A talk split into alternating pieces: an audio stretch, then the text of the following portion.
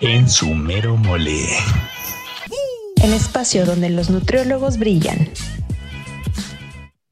Hola a todos, bienvenidos a una nueva temporada y a un nuevo episodio de este podcast en su mero mole. Estoy muy contenta de arrancar esta segunda temporada con una super invitada, es invitada de honor. Platicándoles un poquito, eh, esta segunda temporada va a estar enfocada a conocer nutriólogos que han eh, utilizado redes sociales y toda la tecnología para poder compartir con el mundo su ideología, su forma de hacer nutrición. Entonces me encanta porque esta dinámica con, con esta segunda temporada eh, conoceremos a mucha gente que seguramente ubicamos en redes sociales y con esta entrevista pues podremos conocerlos más a fondo. Así que les voy a presentar Raquel Lobatón. Muchísimas gracias por estar con nosotros hoy. Gracias, Rosy, gracias a ti por la invitación. Muchas gracias y les voy a platicar un poquito de ella antes de arrancar con las preguntas. Ella es nutrióloga, creadora del concepto nutrición incluyente. Estudió la licenciatura en nutrición y ciencia de los alimentos en la Ibero Ciudad de México. Es educadora en diabetes y madre de cuatro hijos. Trabaja bajo la filosofía de salud en todas las tallas y bajo el modelo de alimentación intuitiva. Ella es miembro de la Association for Size Diversity and Health, tiene un diplomado en diagnóstico y tratamiento multidisciplinario de los trastornos de alimentación y un diplomado en nutrición deportiva. Está certificada como Body Trust Provider por la Be Nourished y es nutrióloga activa en redes sociales con más de 86 mil seguidores. Nada más, Raquel. Pues por ahí quisiera empezar. Muchas gracias. Eh, ahora, eh, escuchando un poco de, lo que haces, que es algo diferente y maravilloso, quisiera preguntarte de inicio, ¿cómo te resumirías como persona? ¿Quién es Raquel hoy? Para que te conozcan. ¿Como persona o como profesional de la salud o como nutrióloga? Como las dos combinadas, como tú quieras. Ay, bueno, me definiría como una, una mujer guerrera eh, que diario sale eh, a alzar la voz de manera muy fuerte y contundente con un mensaje con el cual está completamente eh, eh, convencida o arraigada, ¿sí? Un mensaje que va muy en contra de muchas de las cosas que ella creyó y pensó e hizo en el pasado. Eh, Raquel la defino también como, sí, una mujer muy fuerte. Em, una mujer que, eh, digamos, no se intimida, que lucha por eh, aquello en lo que cree. Eh, y bueno, aparte una madre, esposa, amiga, sí, que hoy quisiera tener mucho más vida social de la que tiene, que extraña vida social. una mujer que afortunadamente tiene una y ha tenido siempre una buena relación con su cuerpo y con la comida y que considera que eso es un gran, un gran privilegio. Y bueno, una mujer también, ¿qué más? Bueno, sí, básicamente, básicamente.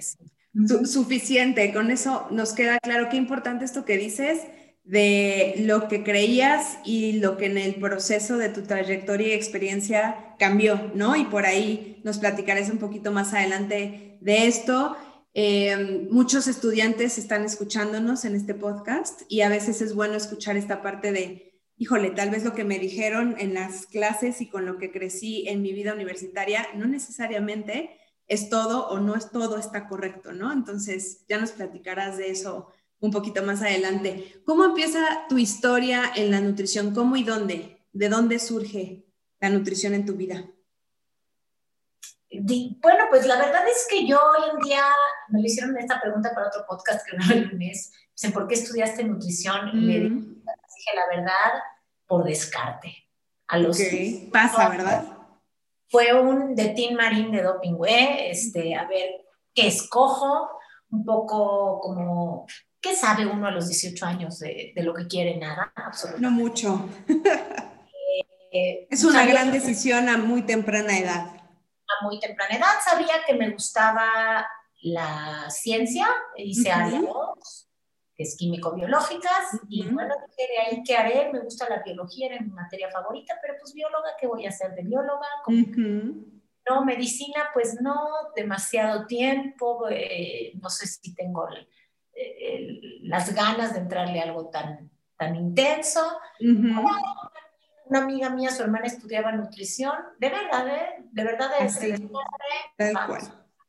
Entramos a la nutrición, la verdad, sin, sin saber muy bien ni qué era ni, ni qué me esperaba, ¿no? ¿Qué te esperaba? Sí. Y en cuanto ya tomas la decisión, entras a la universidad, ¿qué te dejó la universidad? ¿Qué los mejores recuerdos y los peores que dirías tú que te puedes acordar de esa de Ay, pues alto, Rosy, yo ya estoy, ya estoy de, otro lado, pero... algo, algo que te haya marcado en tu vida universitaria. Mi vida universitaria. Mira, ayer también, ahorita me estoy acordando del podcast que grabé el lunes, eh, hablé Lo tienes fresco tengo fresco, hablé de que, como te dije, siempre he tenido una buena relación con la comida. Eh, hasta hoy en día, jamás en mi vida he hecho una dieta y jamás en mi vida me he restringido de comer nada.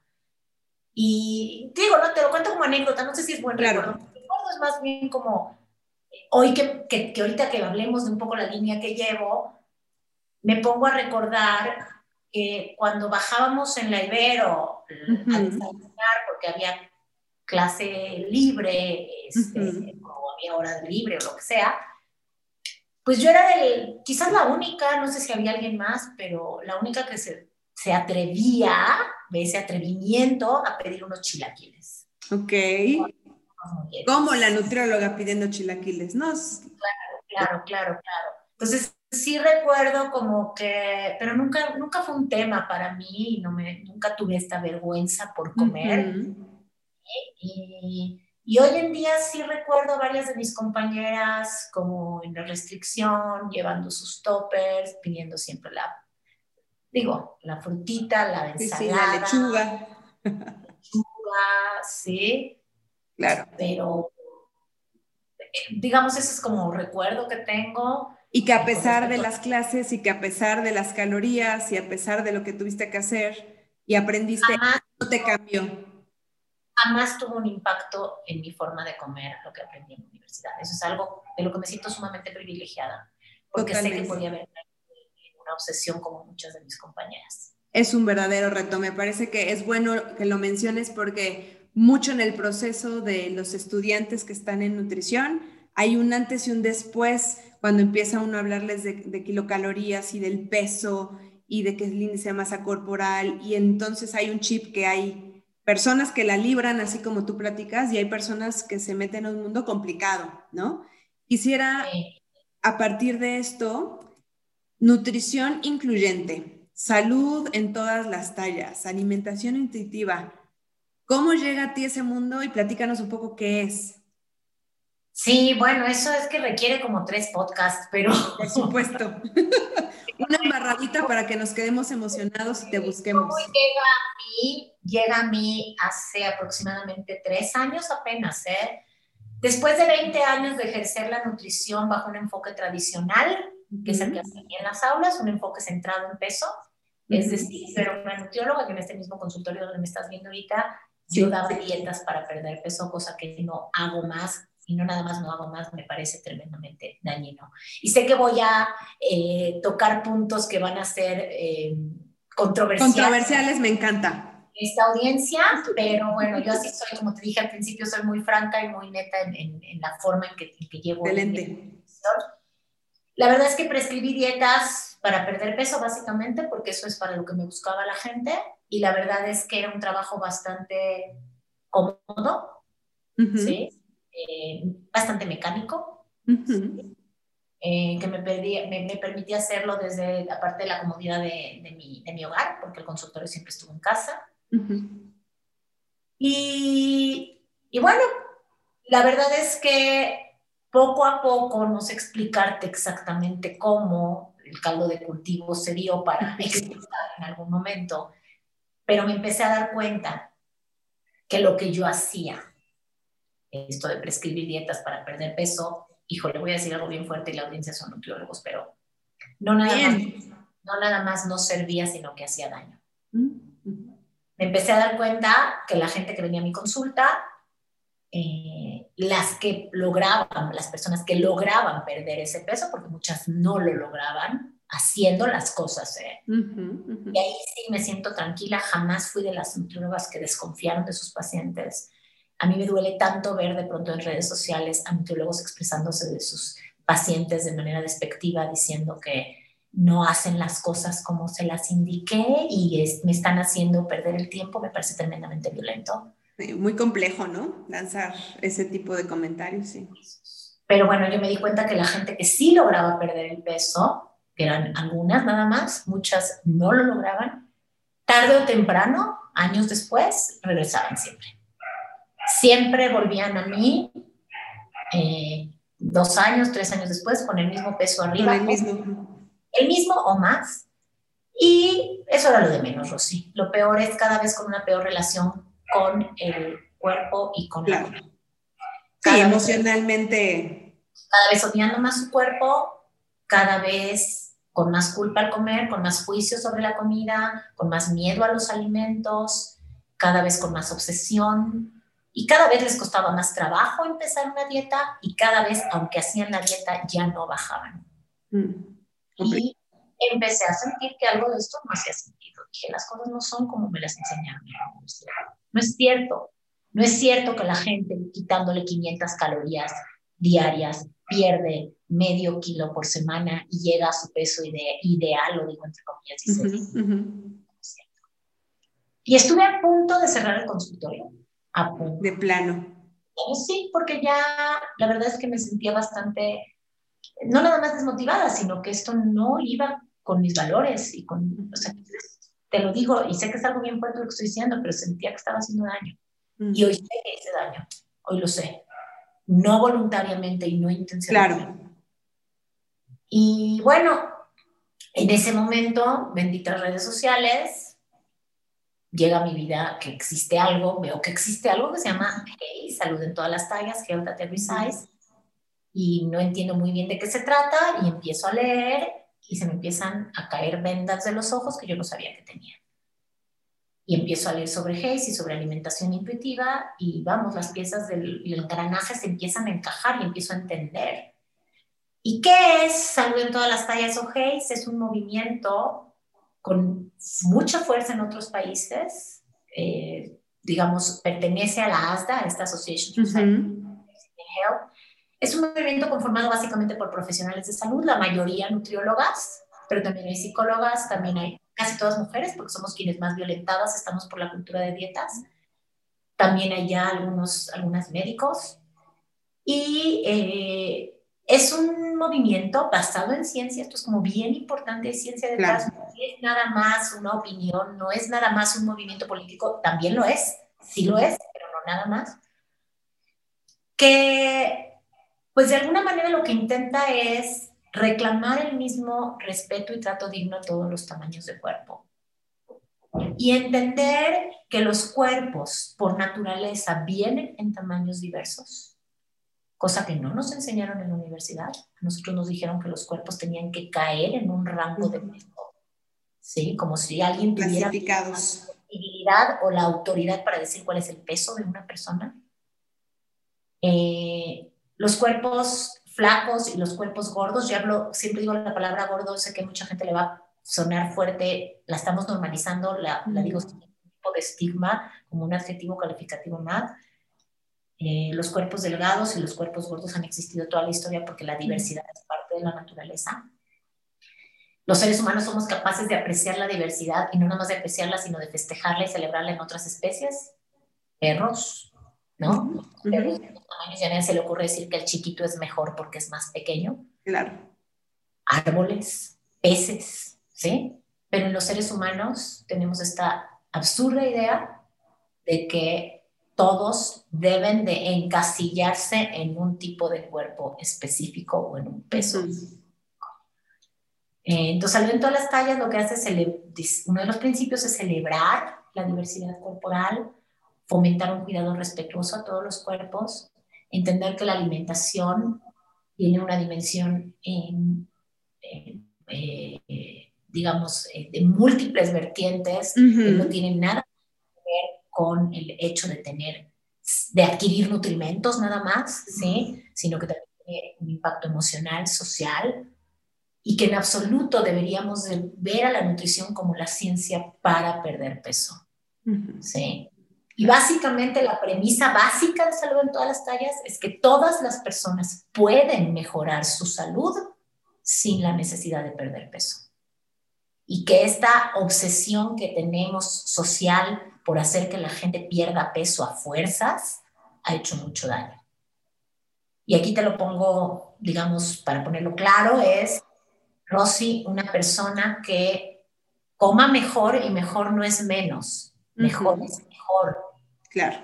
Mejor quizás es comer lo suficiente. Una persona que duerma mejor, que se mueva más, que maneje su estrés, que viva en un espacio seguro, no discriminada, va a mejorar su salud, aunque no baje de peso. Claro. ¿Y por qué estamos tan empeñados en que la gente pierda peso? Si podemos mejorar la salud sin que bajen de peso. Si el, si el peso baja en ese proceso, pues está bien, pero ¿y si no? Porque no, si hay algo que no nos cuentan en la universidad y que es una de las grandes, grandes ventas que me quité de los ojos, y es que está documentado, documentado no es mi opinión, está ahí la evidencia, que el 95% de la gente que pierde peso lo recupera. Que dos, aumenta, ¿no? Dos terceras partes suben más de lo que había bajado. Está documentado. Las dietas no funcionan. Las dietas no funcionan si no hacen daño a largo plazo. Entonces, eh, bueno, pues descubro esto, me explota la cabeza, como seguramente les explota. Rompe paradigma por completo de lo que venías haciendo, ¿no? Y bueno, viene una etapa de un eh, duelo profesional, de no saber qué hacer. No tenía yo Instagram, no conocía lo que era el Instagram, ¿eh? para que me diga, porque bueno, ahorita estamos hablando de redes sociales, no tenía Instagram, tenía Facebook con cuatro amigos, sí, mis cuatro amigos. y, y, nada, no sabía ni cómo, la verdad es que no sabía ni cómo moverme del lugar, o sea, ¿cómo les digo ahora a mis pacientes? pues sí, como... Sí, que ya no creo en lo que estoy haciendo, pacientes que seguían viviendo este lugar a perder peso. Claro. Y ahí, pues me voy a seguir con la narración porque estamos hablando de redes sociales. Sí, sí, sí, adelante.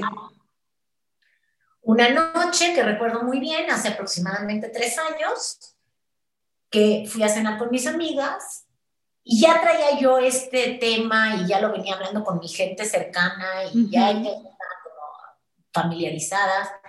Y una de ellas me dice, hey, ve nada más ese letrero, Raquel.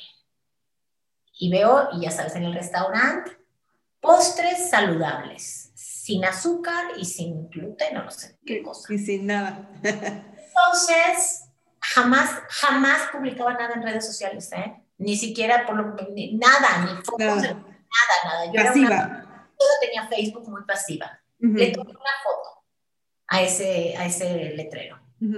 Llegué a mi casa en la noche y antes de acostarme, no me preguntes qué me llevó a subirlo con una denuncia.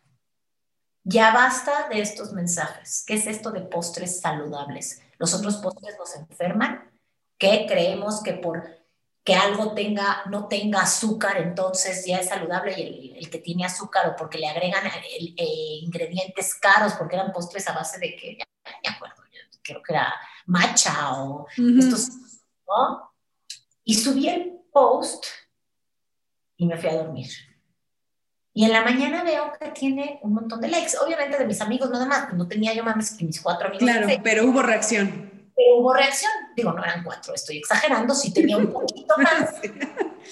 Y hubo reacción y comentarios de, sí, ya basta, y empiezo a ver que hay, que hay, que hay necesidad de esto. Y eso me hace, pues, empezar a cobrar conciencia de que, de que sí, que, que, lo que estoy diciendo yo tiene sentido.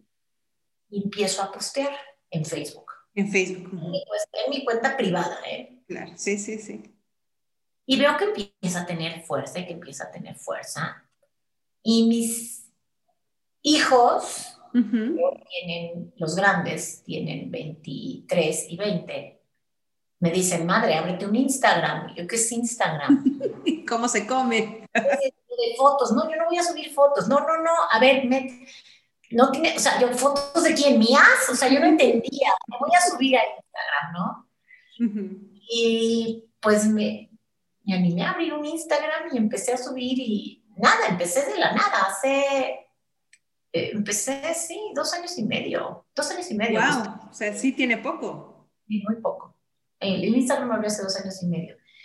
Y pues nada, empecé a ver que mandaba estos mensajes que tenían resonancia, que la gente los reposteaba, que empezaba a tener comentarios. Sentí que habría una caja de Pandora, así que empezaron a salir cosas que... Se empezaron a identificar con lo que decías. se empezó a identificar con el sufrimiento de haber vivido toda su vida a dieta, toda su vida estigmatizados por su cuerpo, ¿sí?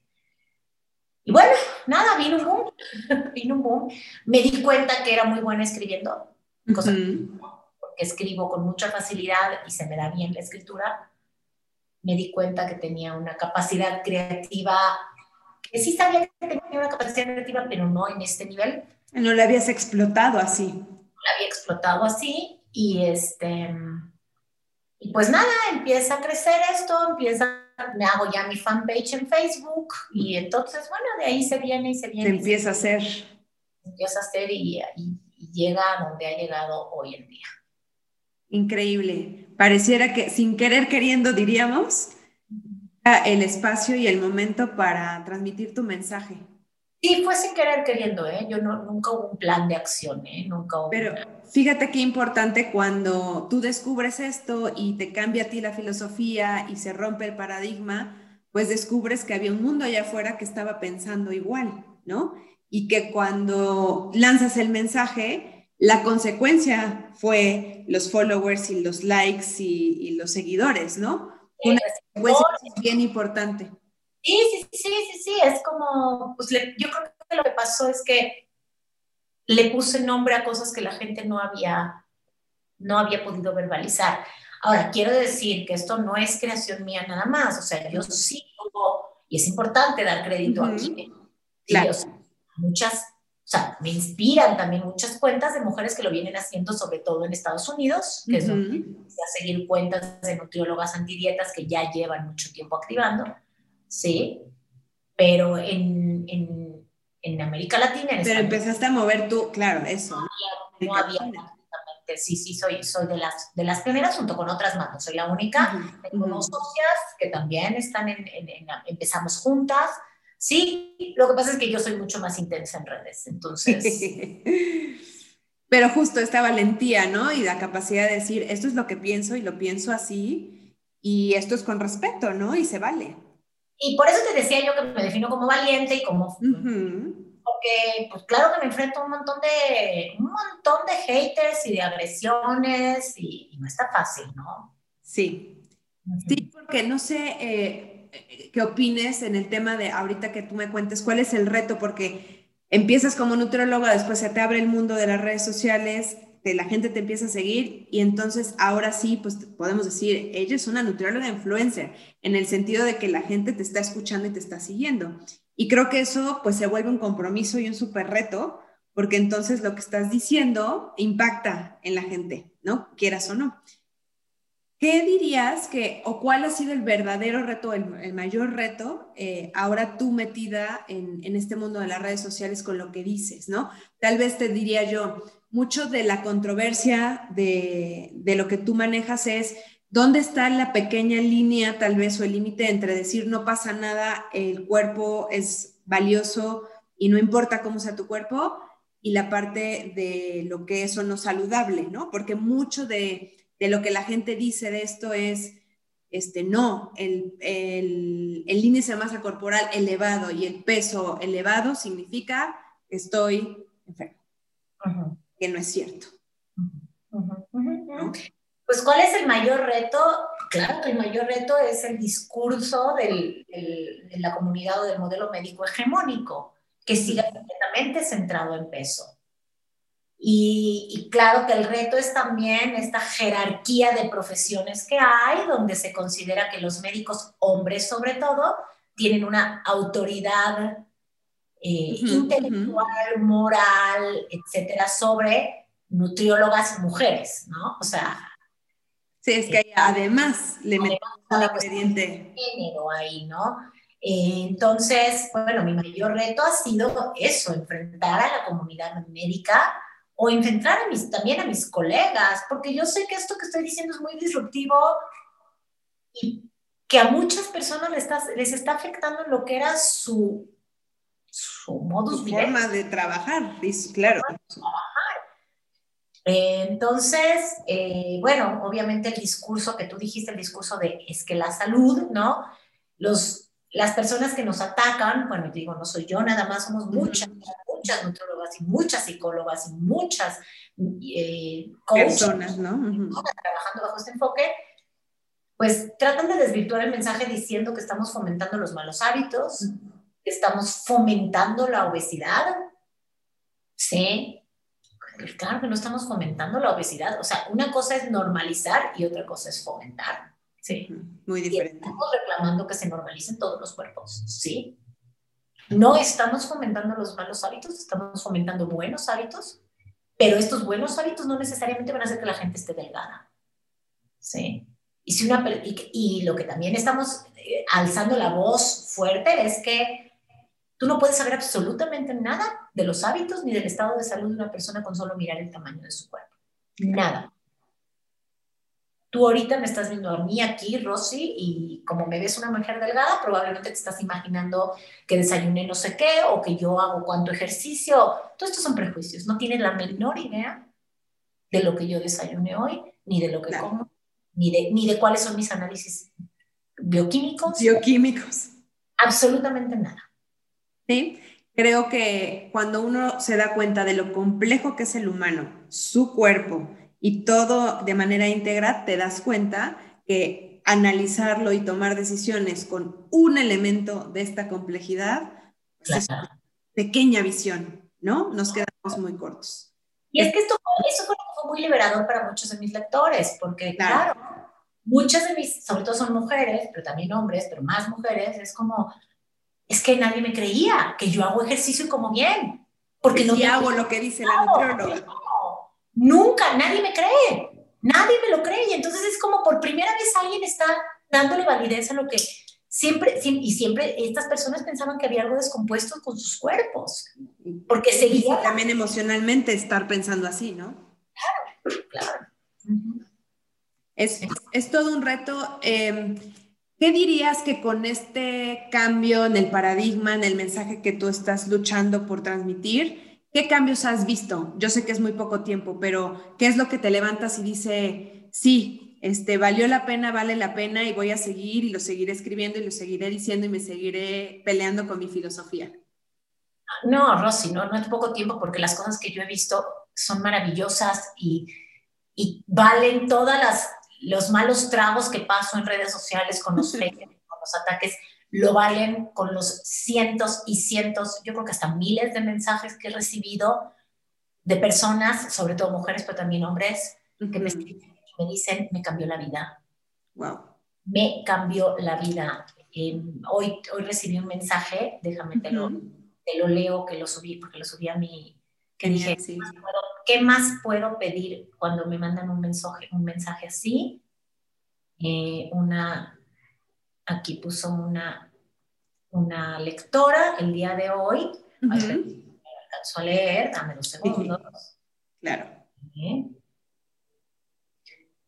Este es uno de los cientos y cientos de mensajes que recibo y dice, mi mamá me dio la vida, pero Raquel Abatón me regresó las ganas de vivirla en el cuerpo que habito.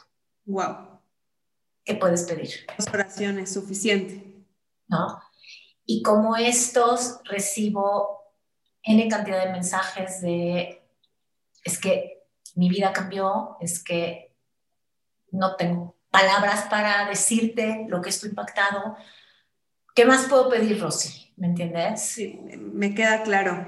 Eso es trascender, ¿no? Eso es trascender como profesionista, como persona, cuando se estudia nutrición, o al menos esa es mi percepción, lo que quieres es ayudar a la gente, ¿no? Y eso es, ¿y por qué estudia nutrición el primero de clases en tu primera materia? La respuesta es porque quiero ayudar a la gente para la salud, ¿no? Es muy generalizado y es parte de esta, pues, filosofía que se busca como nutriólogo. esta es la respuesta de cómo se puede ayudar, ¿no?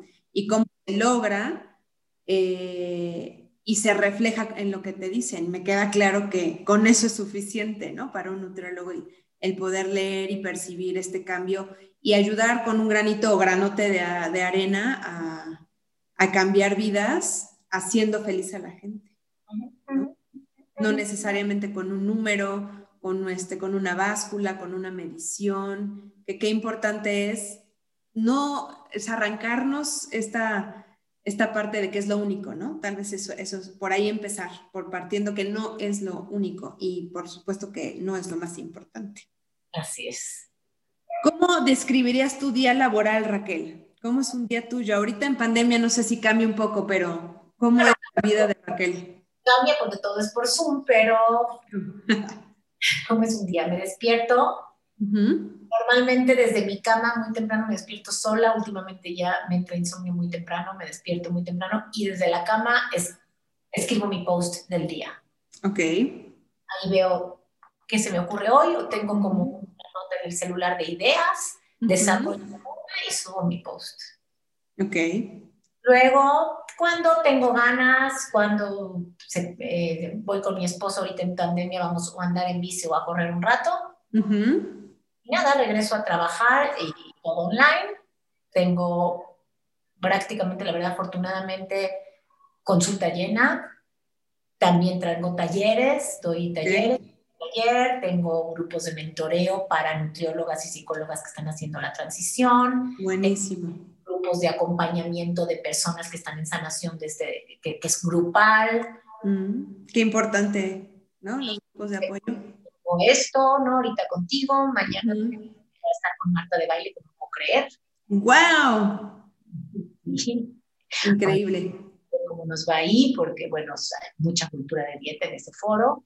Sí, va a ser un buen reto, te escucharemos, seguro. Entonces, generalmente tengo algo, o una presentación o algún podcast o algo así. Básicamente salgo a comer con mis hijos que están acá porque estudian aquí en mi casa. Sí, pues esas de las cosas positivas de la pandemia, ¿no? Nada, bueno, es, básicamente ese es, mi, ese es mi día, mi rutina. Sí. Y si no hubieras estudiado nutrición, Raquel, ¿a qué te dedicarías? O sea, hoy en día te puedo decir, antes no te lo hubiera sabido decir, pero pues hoy alguna cuestión que tuviera que ver con activismo. Sí. Ah. Me está seduciendo mucho este, hacer algún estudio en, en cuestión de temas de género, de feminismo. Si al final de cuentas por ahí anda el tema, ¿no? A pesar de que es nutrición, estás ligada con muchos otros temas de, ese estilo, ¿no? Y un poco creo que va por ahí tu respuesta. ¿Algún sueño que te, te, hace falta por hacer profesional que digas, híjole, esto un día quiero hacer? Sí, quiero escribir mi libro. No sé a qué horas ni cómo. ¿En qué momento? quiero escribir mi libro. Pero está en tu lista está en mi lista, tirándole así más fuerte, más arriba, más alto. Me encantaría hacer un TED Talk algún día, pero wow, entonces ya. Claro. algo muy, pero bueno, ojalá uno no pierde nada con, con soñar. Por supuesto que no, así es como se llega, de hecho, ¿no? Y hablando de la pandemia, ¿qué te ha dejado la pandemia? ¿Qué podrías decir en unos años cuando tengas a tus nietos y digas, en el 2020, cuando la pandemia ¿Qué aprendizaje? Bueno, me, dio el aprendizaje de que eh, puedo estar más en casa de lo que creí que podía estar. Ok. me dio el aprendizaje de que puedo hacer el trabajo a distancia mm. al 100%. O sea, trabajo lo hago ya todo, absolutamente todo, y no recibo ningún paciente presencial.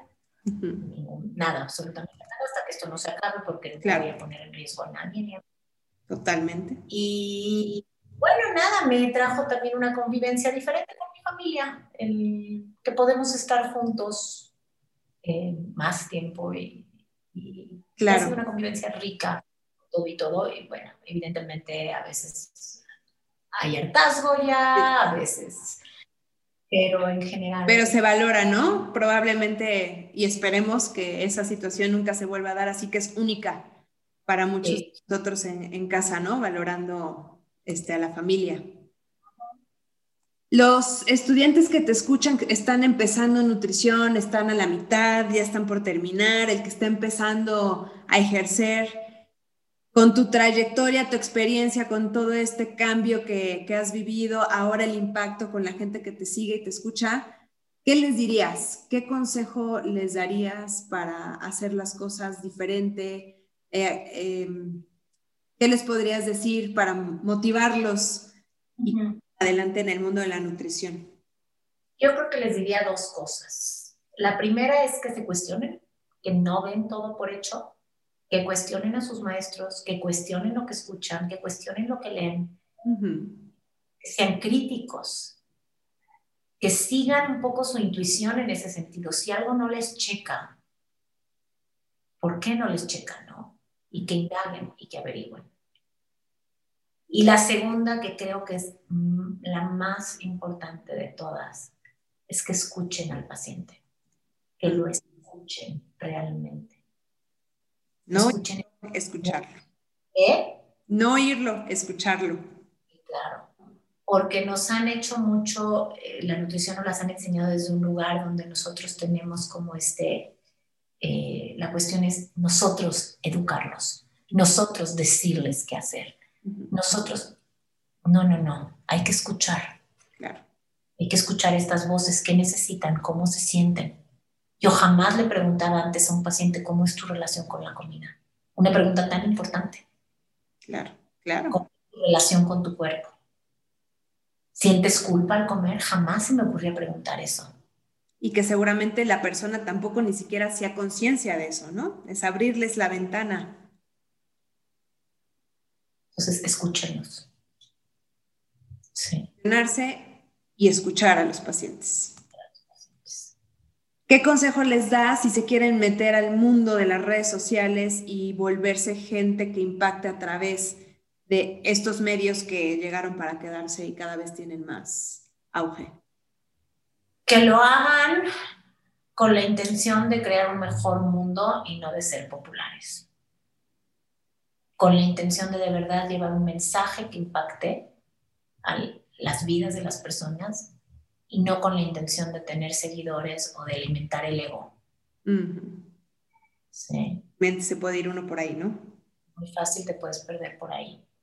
¿sí? Entonces creo que es muy importante eso de, de entender que si tienes este, si llegas a tener este, este poder de impacto, tienes una responsabilidad tremenda, tremenda. Entonces, si quieres ser un influencer, que sea porque tienes algo importante que decir, no porque quieras esta visibilidad o esta popularidad que te otorgan las redes sociales. Qué importante. Y por eso tenía tantas ganas de escucharte, Raquel, porque creo que es bien importante eh, los que estamos involucrados de alguna manera en la nutrición, darnos cuenta de quien está allá afuera eh, en las redes sociales impactando, tendría que ser eh, como consecuencia de qué mensaje está mandando y no al revés, ¿no? Y no pensar que primero me hago influencer y después te digo algo de nutrición, ¿no? Es, creo que es al revés y, eres el ejemplo perfecto de cómo un, mensaje que trasciende, que impacta, que genera controversia, que viene a decirnos algo diferente, a, voltear y decir, bueno, tal vez hay otras opciones, eh, abramos un poco eh, la mente tiene un resultado como 86 mil personas siguiéndote en Instagram y Facebook y tu página y, tu, y, todo lo, lo, que estás haciendo, ¿no? Entonces, ojalá que esto ayude, motive, de inicio cuestione justo lo que tú dijiste, ¿no? Que te busquen, que te lean, sé que tienes una página, eh, es este, déjenme, se las voy a decir, es raquel-mediolobatón.com, ¿cierto? Y tu Instagram, Raquel Obatón, para los que no la, ubican eh, todavía, que, te busquen, porque creo que es un ejemplo de una nutrióloga haciendo cosas diferentes y que el podcast lo dice, este, que brillan, están en su mero mole haciendo cosas por, por cambiar el mundo de alguna forma. Me encantaría cerrar diciéndote, ¿qué no sabemos de ti? Dime, dime. Nada más quería agregar algo a lo que dijiste, Otro de los consejos que daría ese es bien importante cuando eres influencer, es siempre ser congruente con tu mensaje. No, no torcer el brazo por popularidad, porque es muy fácil. O sea, vamos, y ejemplos puntuales, ¿no? Me han ofrecido que yo anuncie productos uh que van en contra de mi línea, ¿no? Que produzco una línea de comida, no sé qué, healthy. Sí, sí, claro. Sí. Y no nada más eso, sino también, por ejemplo, una cosa muy importante en mi espacio es que mi espacio es un espacio seguro para mis lectores ante todo. Es importante. Cualquier persona que entra a mi espacio a hacer un comentario gordofóbico o que patologice la gordura, es inmediatamente borrado. Y si el comentario es bastante, es, sube, se sube a lo violento, digamos, el, el, usuario es bloqueado. No lo permito, ¿no? Es congruencia al final de cuentas y respeto, ¿no? Sí, importante este, para mantener credibilidad, por supuesto, y, y, respeto ante todo, ¿no? ¿Qué no sabemos de ti, Raquel, que no nos hayas dicho hoy? Algo que no sepamos de ti. Sí, algo que casi nadie sabe es que, bueno, cuando estuve a punto de cerrar el consultorio, ya me algo que hago hace muchos años de manera, es mi, mi, hobby, ya hoy en día lo sigo haciendo como un side business. Soy letrista de canciones. Hago canciones Sí, no soy interesante. pero compongo y por eso te digo que esa parte de escribir, yo sabía que tenía la facilidad para escribir canciones, pero no sabía que tenía la facilidad de escribir, plasmar las ideas que plasmo hoy en día. Y vaya que sí las plasmas. Sí, sí, sí, sí, sí. Interesante. Pues muchísimas, muchísimas gracias por este tiempo, por el espacio. Eh, seguiremos, te seguiremos en, en, redes con todos los nuevos proyectos que tengas y mucho éxito y a seguir adelante en pro de la, del gremio de la nutrición. Muchas gracias, Rosy. Gracias por abrirme las puertas y por, por abrir también el, la, la oportunidad de mostrar una línea distinta aunque puede ser muy, muy eh, disruptiva. Me encanta, esa es la idea. Hay que estar listos los nutriólogos para escuchar y no nada más a los pacientes, sino a los colegas que están haciendo cosas allá afuera. ¿No? Muchas gracias y a todos los que nos escucharon. Esta fue este, pues el primer capítulo de la segunda temporada de En Sumero Mole. Nos estamos viendo. En Sumero Mole.